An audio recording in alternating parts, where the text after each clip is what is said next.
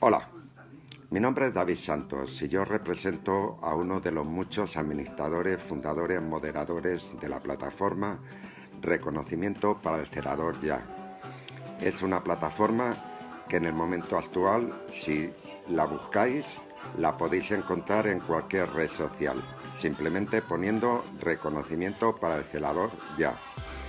Esta plataforma se constituye el día 5 de mayo y surge a raíz de un grupo de Facebook por las declaraciones que hace el gobierno de considerarnos personal de bajo riesgo.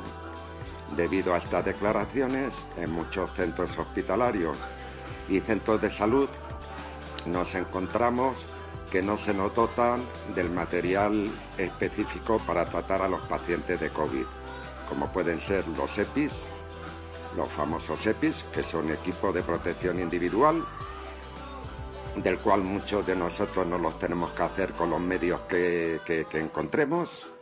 Y por otro lado, no se nos dota tampoco de mascarillas FP2, FP3.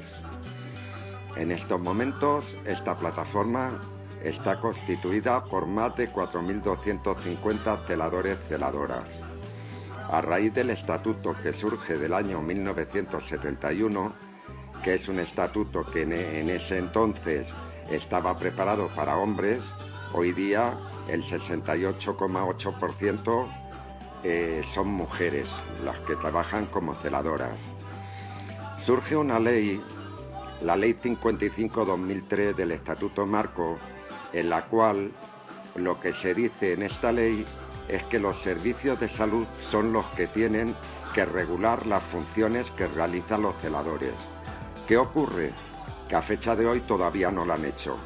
Es la tarea, la gran tarea pendiente que tienen los servicios de salud. Como consecuencia de ello, pues nos seguimos rigiendo por ese estatuto. ¿Qué quiere decir esto? Pues que si ahora que estamos en la segunda ola, en un momento determinado, faltara material, a los celadores, al considerarnos personal de bajo riesgo, nos encontraremos con los mismos problemas que nos encontramos allá por el mes de marzo, abril y mayo.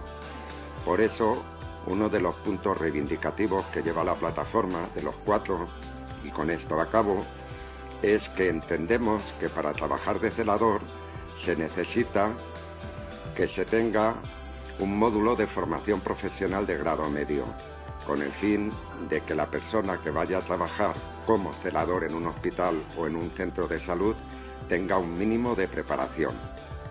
Saludos.